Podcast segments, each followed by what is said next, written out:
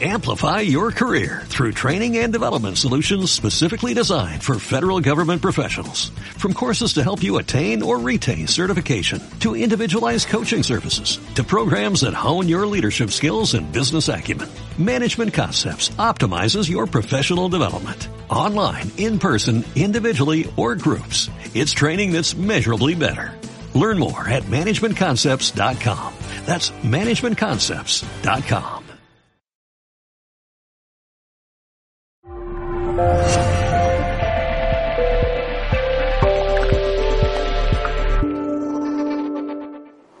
Pero más allá de estos rasgos propios de religiones pasadas, ¿cómo es considerada la muerte en el Japón actual?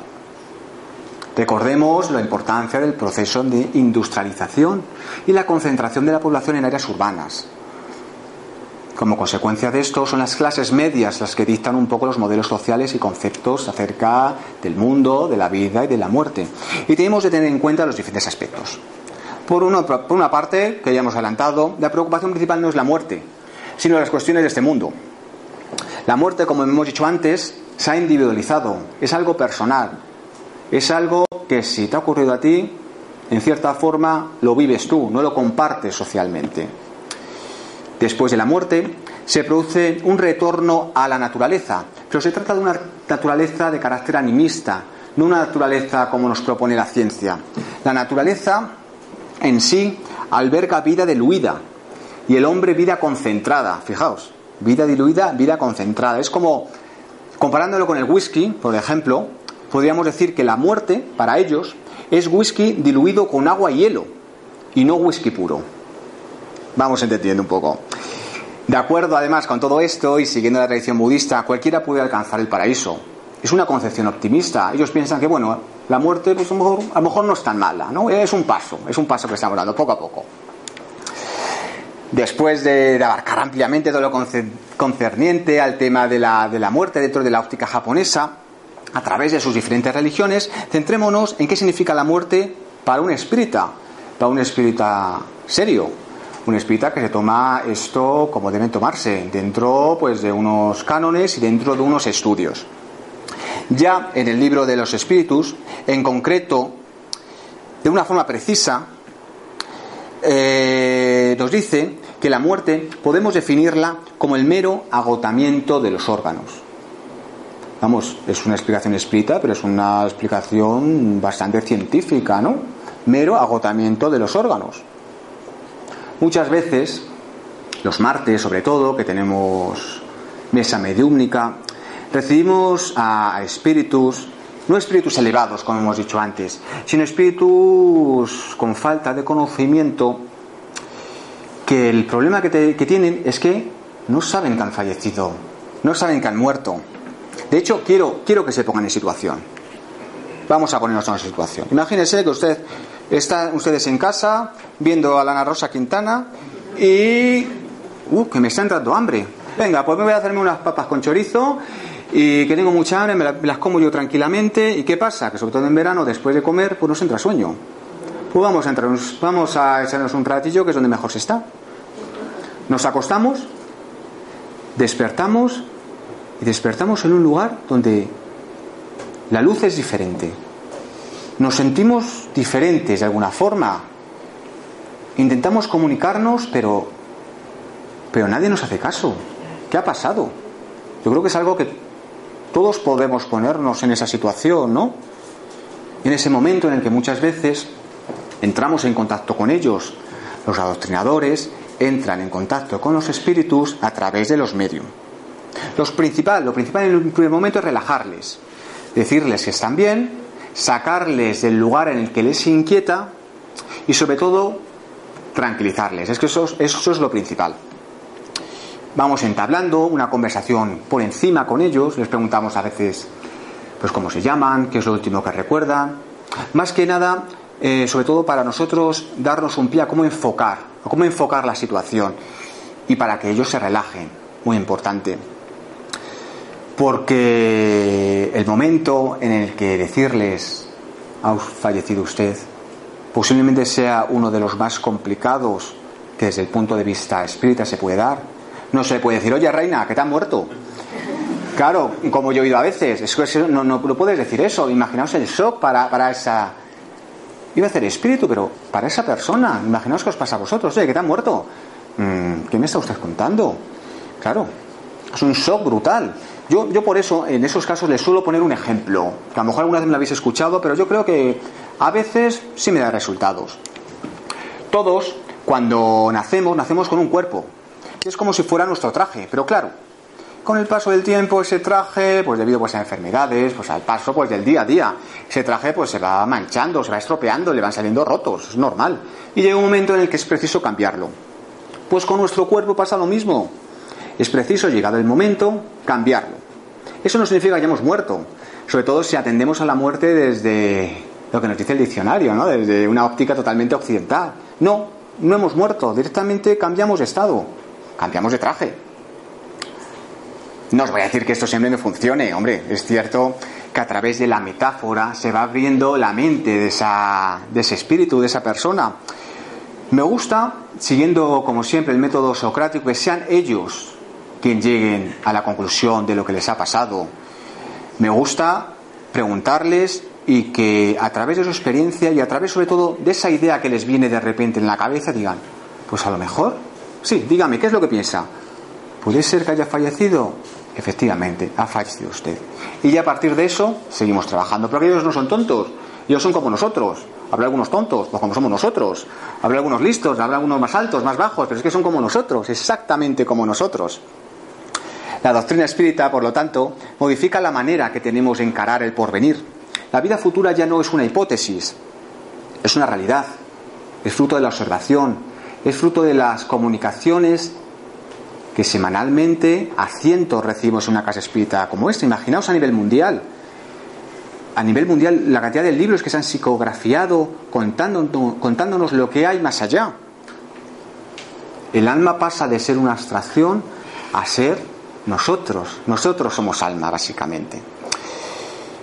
Pero no nos engañemos, a ver, el miedo de la muerte siempre va a estar ahí. Está muy bien que estudiemos esto, pero el día que me muera, pues estaré acongojado, como se dice. Es como, porque claro, siempre nos da miedo lo desconocido. Es como eh, cuando uno va a una entrevista de trabajo, ¿vale? Te la has podido preparar muy bien. Tienes el conocimiento, tienes los títulos, tienes los idiomas, pero el día de antes no duermes. ¿Por qué? Mirada desconocido aunque ya sepamos cómo va a ser la entrevista, aunque ya conozcamos a la empresa, pero bueno, somos humanos. Dispongamos por ello de las herramientas necesarias para afrontar de la mejor manera a través del espiritismo ese, ese periodo en el que pasemos de un lugar a otro, ¿no? Para que ese periodo sea lo más tranquilo, lo más sereno, que sea en paz, en paz, que es lo importante. Vamos a hablar ahora ya del, último bloque de la conferencia, de los fantasmas y sobre todo de los espíritus. Pero permitidme antes de nada una aclaración que siempre me encanta hacer. Todos vosotros sabéis, pues seguro que no es la primera vez que venís, os habéis venido, pero habéis visto alguna conferencia a través de, de las diferentes redes sociales, o habéis leído que el término fantasma no tiene ningún sentido para el espiritismo. De hecho, es una forma inadecuada de referirse a ellos, demostrando una falta de conocimiento y respeto total hacia los desencarnados. Os animo, de hecho, a que observéis a alguna persona que presume de mucho conocimiento se refiere a ello como espíritus o cosas peores. Pues esto denota que si en las bases no tiene un conocimiento, imaginaos cuando tengamos que hablar de reencarnación, cuando tengamos que hablar de unas de unos temas mucho más complejos, ¿no? Huid, huid de ello. Es como, como si yo fuera al médico porque estoy aquejado, que me duele mucho el estómago, llevo unos días que, me duele mucho todo y voy preocupado porque no, no, no sé lo que tengo, ¿qué, ¿qué, me pasa? Voy y el médico tranquilamente me dice, está usted muy chungo, colega, fijo que la palma. Claro, a lo mejor si alguien lo está oyendo desde fuera dirá, ay, qué médico más cachondo, qué gracioso. Le voy a seguir en las redes sociales. Es que cómo me gusta, cómo me gusta, cómo lo disfruto. Pero ¿cómo se sentirían ustedes? ¿Cómo se sentiríais vosotros, mejor dicho? Pues yo me sentiría fatal. Pues así es como se sienten los espíritus cuando se les llaman fantasmas o cosas perorativas que son peores. Todo esto viene a colación de que eh, en Japón, más que de espíritus, sí, vamos a hablar de fantasmas. Pero bueno, en este caso no voy a entrar a discutir si el término es correcto o no Estamos hablando de otra sociedad, estamos hablando de otra forma de entender la vida, una forma, otra forma de entenderlo todo. Y como la conferencia es desde un punto de vista antropológico, que no, me que no le extraña a nadie que me refiera yo como fantasma. Voy a, voy a quitarme el chip, el chip espírita, y voy a intentarlo, aunque seguro que algún espíritu se me cuela, seguro. La mitología japonesa, como podrán ver, es conocida por su extensa amalgama de seres inquietantes. Pues, por ejemplo, eh, demonios, apariciones, objetos animados, animales sagrados, ogros y, como no, sí, fantasmas. Los fantasmas japoneses están muy presentes dentro del imaginario del país asiático. Hay de todos, de todos los tipos, tamaños, incluso poderes, si podríamos decirlo así. Los yurei, imagen de la izquierda, quizás sean los que más han trascendido a las culturas occidentales como es la nuestra pues aparecen constantemente pues en el manga, anime, en los cuentos, en las artes escénicas, como puede ser en el kabuki. Igual conocido es el kami, que le tenemos aquí en la derecha, o espíritu de la naturaleza, que tiene sus raíces en el sintoísmo, del que ya hablamos anteriormente. Es curioso como, fíjense, la mayor parte de estas festividades, las festividades que dedican a los dioses, a los dioses, no, a los fantasmas, se realizan en verano, desde hace más de 1500 años. ¿Los motivos? muy sencillos, porque ellos dicen que el mejor antídoto contra el, color, contra el color, calor bochornoso es un buen escalofrío. ¿Y qué mayor escalofrío puede haber que hablar de fantasmas? Vamos, a mí no se me ocurre otro. El prototipo de fantasma japonés, por ello, es el de un ente femenino, vestido con un kimono funerario blanco, abrochado al revés. Los fantasmas japoneses no acostumbran a tener piernas, ni pies, y suelen ir flotando, ¿no? como entre fuegos fatuos de colores verde, azul y púrpura. La mayoría representados con cabellos largos y suelen llevar un triángulo, un triángulo en la frente. Otro de los fantasmas más conocidos son los Gorio, que estos sí son más agresivos, los cuales antes de traspasar el umbral tienden a maldecir tanto a personas como a casas, a, a parques, a lo que queramos, ¿no? Suelen aparecer sobre todo eh, porque los ritos funerarios que se les fueron dedicados no fueron los correctos. Muchos fantasmas que vagan por el archipiélago nipón cuentan con una serie de características comunes, que son, por ejemplo, entre muchas otras, poseen habilidades para mover, incluso romper objetos. No suelen interactuar demasiado con el mundo de los vivos. A excepción de algunos, como los Gorio, que he comentado, son inofensivos. El objetivo es zanjar unas sillas rencillas, pero no os preocupéis que son inofensivos. Los Yurei, por contra, viven atormentados en el mundo terrenal debido a un fuerte sentimiento, un fuerte sentimiento de rencor, odio o amor, y su objetivo principal es la venganza. Seguro que habéis visto alguna película japonesa, por ejemplo, Sadako, la protagonista de, de Ring, El Círculo, que fue posiblemente la primera película que abarcó estos temas, al menos que haya llegado occidentalmente para el gran público. O por, ejemplo, la maldición, ¿no? El, niño este azul que... Muy bonita, muy bonita, la verdad. Eh, los habitantes del país asiático opinan que la mayor parte de, de los fantasmas son mujeres, fíjense, porque dicen que tienen una forma de hablar más profunda. Por eso siempre se les representa con, justo en estos ejemplos, por ejemplo, con rasgos femeninos. La forma de morir o de regresar al mundo de los vivos nos sirve para clasificar los diferentes tipos de fantasmas japoneses. Por ejemplo, imagen de la izquierda, los conocidos gorios, que son fantasmas vengativos que solían pertenecer a las clases aristocráticas en vida. Tenemos, por ejemplo, los funayurei, que son los espíritus fallecidos en alta mar, en alta mar. los onryo, que también son, son espíritus, ¿no ves? Me ha salido espíritus, fantasmas, que claman venganza y que regresan del purgatorio debido a una mala acción. En el centro tenemos a unos espíritus muy peculiares llamados los Subumi. Lo siento, tengo que decir espíritu, fantasmas. Se trata de fantasmas de una madre fallecida durante el parto o que murió dejando indefensos a sus niños pequeños, de tal forma que viene para cuidarles. También tenemos los fantasmas guerreros, que son fantasmas de los veteranos guerreros caídos en las diferentes guerras. En la figura de la derecha tenemos los Zasiki Warashi, que son fantasmas de niños que suelen ser más, más traviesos que peligrosos. Y otro de los fantasmas peculiares, pero ya les digo, hay, muchos, son los fantasmas seductores.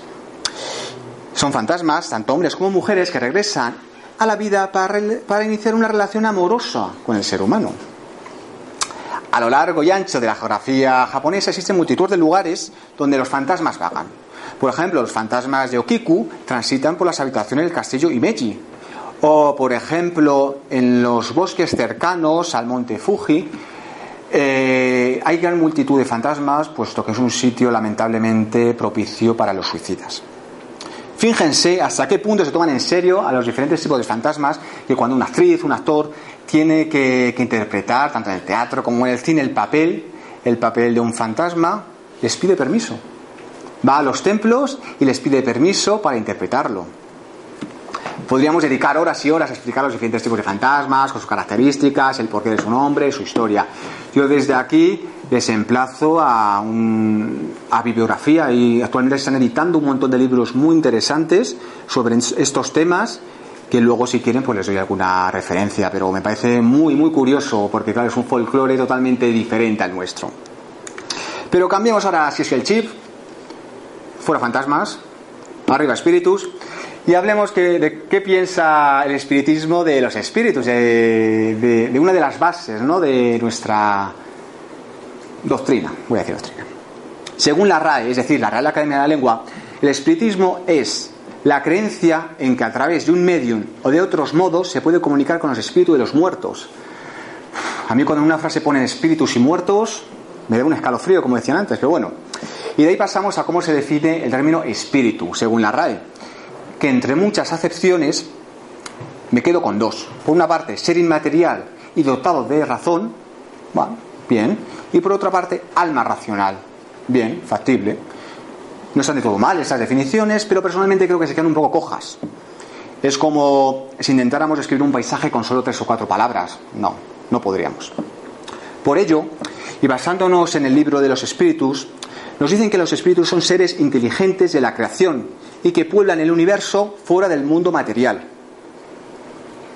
Sin duda es una definición que nos da un nuevo punto de vista ¿no? a la hora de definir un espíritu, pero yo personalmente, y aunque los espíritas me miren mal, creo que también se queda un poco coja. Porque ¿cómo podemos definir algo a lo que hacen referencia todas las religiones, todas las sociedades a lo largo de toda la historia? ¿Cómo podemos definir algo para explicarse a una persona que crea en una religión X o que no crea en nada o es, es imposible, es imposible. Por ello, yo pienso que la mejor definición de un espíritu es la que nos hagamos nosotros mismos. Doy por supuesto que los que estamos aquí, en su mayoría, pues es, alguna vez han preguntado, ¿no? ¿Qué es un espíritu? O, o qué es, eh, eh, ¿dónde vamos cuando fallecemos? ¿O de dónde venimos? ¿Dónde vamos? Todos estos temas. Lo importante en sí es la pregunta, no es la respuesta. Es ¿Qué es para nosotros un espíritu? Tamicemos todo lo aprendido y, y démonos a nosotros una respuesta. Es cierto que en ocasiones necesitamos que alguien nos guíe, que nos dé una pauta, que nos imponga, y entre comillas la palabra imponga, una forma de pensar, de clasificar todo esto, pero siempre, siempre somos nosotros los que debemos estudiar y debemos dar el término a todas aquellas cosas que dudemos. ¿no? Es, es siempre algo que les intento transmitir. Aquí nadie, y menos yo, me gusta imponer nada a nadie. Cada uno con sus experiencias, con las ideas que yo les puedo dar o con las ideas que hayan podido leer, van conformando su, vida y sus planos mentales. Recordarán que hace unos minutos hemos estado hablando de los diferentes tipos de fantasmas dentro de la cultura nipona. El espiritismo también tiene mucho que decir al respecto. Según estos, existe una jerarquía dentro del mundo espiritual. Existen una serie de órdenes en función del grado de perfeccionamiento obtenido. Estas órdenes, a la vez, están subdivididas en un número ilimitado. Es, es, imposible referirse a todas ellas, pero yo, en función de sus características, me gustaría reducirlo a tres órdenes principalmente. Arriba, en la, en la, franja más elevada, tenemos los espíritus que han llegado a la perfección, los espíritus puros. Hablamos de espíritus tipo Jesús, por ejemplo. Son espíritus que, aunque nos gustaría comunicarnos con ellos, lamentablemente están en una franja vibracional tan alta que a día de hoy, o al menos en esta encarnación, no es posible. No es posible. En la zona media, en la zona intermedia, tenemos los espíritus que han llegado a la mitad de la escala y que desean hacer el bien. Van por el buen camino. Y es que no solo que lo deseen, sino que son capaces de realizarlo. Tienen algunos aspectos ya desarrollados, como la sabiduría y la bondad, la bondad, pero es cierto que todavía tienen que sufrir una serie de pruebas para seguir avanzando. Y por último, en la zona más baja de la, de la pirámide, tenemos los espíritus imperfectos, caracterizados por su ignorancia, su deseo de hacer el mal y todas esas características que retrasan su avance. Aquí también podemos incluir esos, esos espíritus que están pero que no hacen ni una cosa ni otra. Es como, bueno, que va a un sitio y que ni aporta nada ni deja de aportar. Entonces, bueno, ¿qué evolución vas a tener si, si no te implicas en ello? Pues son esos espíritus. No son ni buenos ni malos, pero como no tienen mm, ese ímpetu de seguir evolucionando, pues ahí están, en la base. De igual forma tenemos los espíritus revoltosos, ¿no? que se complacen más que con hacer el mal, que con, con, la malicia, ¿no? pues con quitarnos esas cosas de sitio, o con hacernos la zancadilla, con empujarnos, pero bueno, no se lo tendremos en cuenta. Dentro de estas tres órdenes que comentaba había múltiples subdivisiones. De hecho, yo les animo a, que relean el libro de los espíritus, que, que es muy interesante, es muy interesante este tema. Una de las cuestiones que frecuentemente nos preguntan en relación con la naturaleza en sí de los espíritus es que ¿son buenos? ¿Los espíritus son buenos? ¿Son malos per se? Ni una cosa ni la otra. Es cierto que desde el mundo espiritual todos nosotros, cuando seamos espíritus, que de hecho ya lo somos, tendemos a la mejora. Siempre hay una, una, tendencia a la mejora. Pero como siempre se dice, dependemos de nosotros mismos, de nuestro libre albedrío. Nosotros no somos ni buenos ni malos. Como dice el espiritismo, que a mí me hace mucha gracia siempre que se dice esto, los espíritus nacemos siendo simples e ignorantes. Pues como lo hace un niño cuando nace. Cuando nace un niño, pues esa inocencia que tienen los niños, ¿no? ¿no? Que se dice, pues somos la sociedad, eh, sus padres, el día a día, las experiencias, el trabajo, los estudios, etcétera, etcétera, los que nos van, conformando nuestra forma de ser, tanto para bien como para mal. Por eso siempre el concepto del libre albedrío muy presente dentro del espiritismo. Porque recalcar algo, somos nosotros los que nos forjamos nuestro destino. Es cierto que personas serias, con cierto conocimiento, cierta intuición, que a través de diferentes medios, como pueden ser, bueno, las cartas, sí, nos pueden intuir algo, pueden, pueden decirnos, pueden darnos algún consejo, vale, correcto. Pero por favor, y, y ya que estamos aquí entre amigos, ya que estamos aquí viéndonos a través de los diferentes canales de YouTube, aquellas personas a las cuales vosotros vais, a las cuales asistís porque tenéis un problema, no sabéis cómo salir y, os cobran. No, no, no tienen por qué cobraros. De hecho, si os cobran es porque no están haciendo su trabajo. Si os cobran es porque los espíritus que les atienden no son espíritus de conocimiento, es todo lo contrario, son espíritus vengativos, son espíritus maliciosos que hemos hablado anteriormente, que lo que quieren es reírse de nosotros. Y con esas últimas reflexiones así muy intensas, vamos llegando al final de la conferencia y es el momento de sintetizar un poco todo lo dicho, de sacar unas conclusiones, cierto sentido, si es que todo esto lo, tiene. Hemos hablado de la diferente concepción que dentro de un de, desde un país tan opuesto como es, un, como es Japón, dentro de una sociedad oriental, tiene en torno a unos temas, unos temas que estudiamos y unos temas muy presentes que desde una sociedad occidental y desde una casa espírita continuamente divagamos sobre ellas. Pero permitidme una comparación. Personalmente opino que las religiones, las filosofías, las formas de entender la vida, son como las comidas típicas de un país o de, o de una región. ¿Sí? ¿Cuántas veces hemos escuchado de eso de como en España se come en ningún sitio? Es una de esas frases viejunas que escucho todos los días. Está más o menos al nivel de cuando te vas a despedir a alguien y te dice, oye, adiós, adiós. Si Dios quiere. Yo en ese momento imagino a Dios ahí etéreo, eh, de blanco, con sus melenas, en una nube, diciendo, pues no voy a querer. Pero bueno, no nos desviemos del tema, pero es que me hace mucha gracia siempre esto, la verdad. Nuestro planeta está compuesto por 194 países, Cada uno tiene una sociedad diferente, una forma de pensar diferente, una historia diferente y por ello una gastronomía diferente, una forma de entender la vida diferente. Y sí, en España se come muy bien, se come genial, pero personalmente no conozco a nadie que haya comido en los 194 países del mundo. Pero que no nos engañemos. Podemos comprobar a diario que ante lo desconocido reaccionamos de dos formas. Primero, miedo. Miedo a lo desconocido, eso está presente siempre. Y por otra parte, tendemos siempre a reivindicar lo nuestro como lo mejor del mundo mundial. Esto es algo que vemos constantemente en el espiritismo, cuando se habla en contraposición con otras religiones. Lo podemos ver en cualquier filosofía, en cualquier forma de alimentación, vegano, vegetariano, cualquiera, lo que sea, cualquier ideología que sea. Pensamos muchas veces que a frecuentar un centro espírita o a frecuentar, frecuentar una iglesia o a leer un determinados libros nuestro nivel de conocimiento es superior al resto. Porque yo sé más que todos vosotros. Hombre, yo me he leído un montón de libros, pues sé mucho más que vosotros. Vosotros estáis aquí, pero yo es que estoy aquí. Eso es algo que se hace patente día a día. No, no hay más que ver la televisión. Es lo que hemos hablado antes. Yo creo que estoy aquí dando una conferencia sé más que vosotros. Pues no, no, no nos engañemos. Personalmente cualquier afirmación de ese tipo, sea de la índole que sea, que me la presente como absoluta y absolutista, me da que pensar y reniego de ella como norma. Reniego como norma, taxativamente. Estamos en el 2019. Convivimos con una tecnología global impresionante. Nos comunicamos con cualquier parte del planeta en segundos. Podemos viajar en cuestión de horas a, a los confines, a los confines de, a los confines de nuestro planeta. Evolucionemos, evolucionemos también a nivel personal. Dejemos a un lado las etiquetas del tipo que sea, expulsemos los prejuicios que nos acompañan a diario y que arrastramos de anteriores generaciones, enriquezcámonos de todo lo que nos pueda ofrecer la convivencia. Buenas tardes.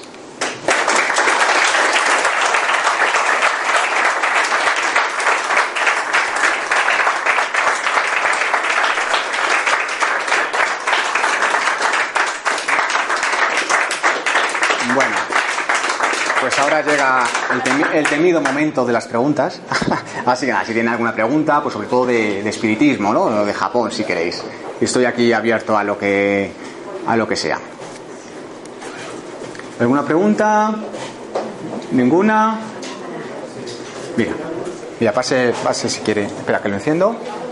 Creo que se ha encendido, sí.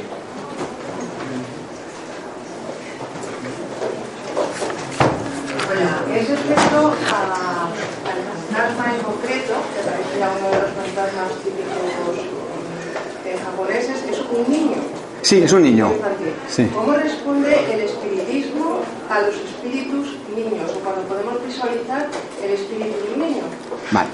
Eh, el espiritismo nos dice que los espíritus de los niños no se encuentran vagando por ahí. Los espíritus de los niños, una vez que desencarnan, que fallecen, son recogidos por la espiritualidad mayor.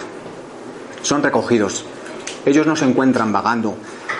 Daos cuenta que que, es cierto que a día de hoy son niños, pero son espíritus, espíritus adultos que, que, obviamente tendrán su historia de vida y que tendrán que en función de los actos que han cometido pues ir a un lugar u otro. Pero esto de que muchas veces, de hecho, en una casa espírita, cuando contactamos con espíritus, nunca vienen niños, nunca. Los niños siempre son recogidos de antemano. Es cierto, sobre todo en el mundo del cine, que, aparecen muchos niños en las películas. ¿Qué puede ser eso? Cine, es cine, ya está. ¿Y en las ciudades espirituales hay espíritus que viven como niños? Algunos sí, otros no. Normalmente cuando nosotros desencarnemos, desencarnamos, aunque seamos niños, somos niños físicamente, pero espiritualmente no somos niños. Somos personas adultas.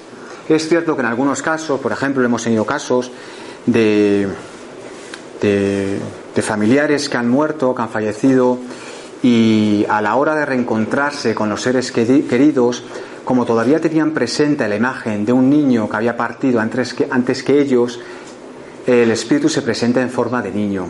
Pero solo es allí, en el mundo espiritual, para que ellos sean reconocidos y para que, que puedan reagruparse en los grupos familiares. Pero los niños, cuando llegan al mundo espiritual, no, No son niños, son espíritus con forma adulta. Eso es. Gracias. ¿Alguna pregunta más? Nada. A ver, Vinicius, cuénteme. ¿Cuál es la visión suicidio? Vale. Siempre cuando hablamos de sociedad japonesa pensamos que el suicidio es una de las mayores lacras, pero viendo, viendo las estadísticas, el nivel de suicidios en Japón es menor que el nivel de suicidio en países del norte de Europa. No hay tanto suicidio, suicida como, como se piensa. Eh, es cierto que al ser una sociedad tan cerrada en sí misma, una sociedad tan individual, una sociedad que muchas veces tiende a somatizar los problemas, pues es una sociedad en la que difícilmente la tarea, por ejemplo, de los psicólogos casi, casi no existen, porque la gente reniega mucho de sus problemas. Entonces el suicidio se ve como algo normal, entre comillas, pero todos sabemos que el suicidio, digamos que es una forma abrupta de parar la vida. Desde el espiritismo, el suicidio es visto, el tema del suicidio es algo complicado, es como una interrupción, una interrupción de, de lo que es el transcurso natural. Cuando nosotros eh, estemos en el mundo espiritual, ese, ese suicidio será visto como una gran bajada de vibración, por lo que habrá un momento en el que será preciso ir poco a poco subiendo la vibración de ello. Es complicado. De hecho, fíjense hasta qué punto la sociedad japonesa está competitiva y tan ensimismada en sí mismo. No sé si conocen ustedes un fenómeno que son el fenómeno de los ikikomori. Los ikikomori eh, es el nombre que se le da unas, a los adolescentes, sobre todo en edad de instituto, que se ven sometidos a tanta presión social. De hecho, eh, normalmente un adolescente japonés, aparte de sus clases lectivas, luego van a academias para complementar sus estudios, eh, llegando a dormir incluso en ellas. Esos adolescentes llega un momento en el que se rompen y se encierran en cualquier habitáculo de su casa. Y cuando se encierran, es literal, se encierran. La familia pasa años sin verles. Les pasan la comida por, por rejillas de la puerta, por ejemplo. Entonces, claro, eso es un estigma social. Eso a las familias que le pasan no lo ponen en comunicación con el resto, porque, claro, que mi hijo sea así no está bien visto. Entonces, fijaos hasta qué punto, sí, es cierto, son países tecnológicamente muy punteros, pero ¿merece la pena? ¿Merece la pena esa tecnología? merece la pena predicar con las diferentes religiones y que no se ponga en práctica luego. ¿No? da que pensar, ¿no? Da, da, que pensar. Pero bueno, ¿alguna pregunta más? Eh, Juanma, te sí. quiero preguntar una duda que siempre he tenido. En Japón, en, en Japón, de, de los siglos hace siglos, siempre se ha tenido el suicidio casi como un honor. Entonces, vamos, entiéndeme, no como un honor, sino si hacías algo que no era dentro de lo normal o perdías una guerra o lo que fuera, el suicidarse era una cosa de honor. Entonces, ¿cómo verán los espíritus cuando vayas al otro lado si a ti te han enseñado desde niño eso? quizás tengan, tengamos menos... Claro, sobre todo hablamos de este tipo de suicidio en la, en la casta de los samuráis, ¿no? Que sí es cierto que como ellos tenían un honor tan arraigado, un nacionalismo tan imperturbable, ellos en cuanto fallaban a la sociedad, ellos no merecían vivir, no merecían vivir, entonces se quitaban del medio. De hecho, para las familias, el hecho de que un samurái si hiciera el harakiri, ¿no? que se dice comúnmente, y se suicidara, eh, si se suicidaba, era visto, era visto desde. Estaba bien, estaba bien, de hecho daba honor a la familia. Es cierto que no lo podemos comparar con el mundo espiritual que nosotros conocemos. Hay, hay formas de la sociedad, percepciones que tenemos del día a día que no podemos compararlo si lo sacamos de una sociedad determinada. A día de hoy lo que hablamos siempre del suicidio, yo personalmente no soy nadie para, para una persona que se ha suicidado o para la familia de dicha persona decirle que su familiar va a estar en mejor o peor sitio, pero que yo no soy nadie para juzgar a nadie. Siempre nosotros somos nuestros propios jueces y todos en el fondo sabemos que el quitarnos la vida, por muy mal que estemos, no es lo correcto. Pero claro, también hay que verse en la situación. Claro, es muy fácil yo venir aquí, yo, a día de hoy estoy más o menos sano, y decirles, es que el suicidio está muy mal. Pues sí, el suicidio está mal, pero hay que verse en las circunstancias. Hay muchas veces que valorar, que compensa. También muchas veces es la falta de conocimiento, ¿no? De lo que nos espera una vez que pasemos al otro, al otro, al otro plano. Pero de los errores aprende. De los errores aprende. Si en esa existencia nos hemos suicidado y nos hemos dado cuenta que no era lo correcto, pues una enseñanza que nos llevemos. Y el espiritismo, ya lo hemos dicho antes, todo evoluciona hacia arriba. Así que el suicidio está mal, sí, pero es una enseñanza de vida. Yo lo veo así. Una pregunta más. Nos vamos ya de verano. Ha empezado el verano hoy. Perfecto. Nada, ninguna pregunta más. Pues pues reiterar, reiterar lo que he dicho en un principio. Muchas gracias por venir a, escucharme, a aprender y, aprender yo de vosotros, ¿no? Que es, que es el motivo, ¿no? De un centro espírita, el aprendizaje mutuo, siempre, el aprendizaje y hacia adelante. Muchas gracias.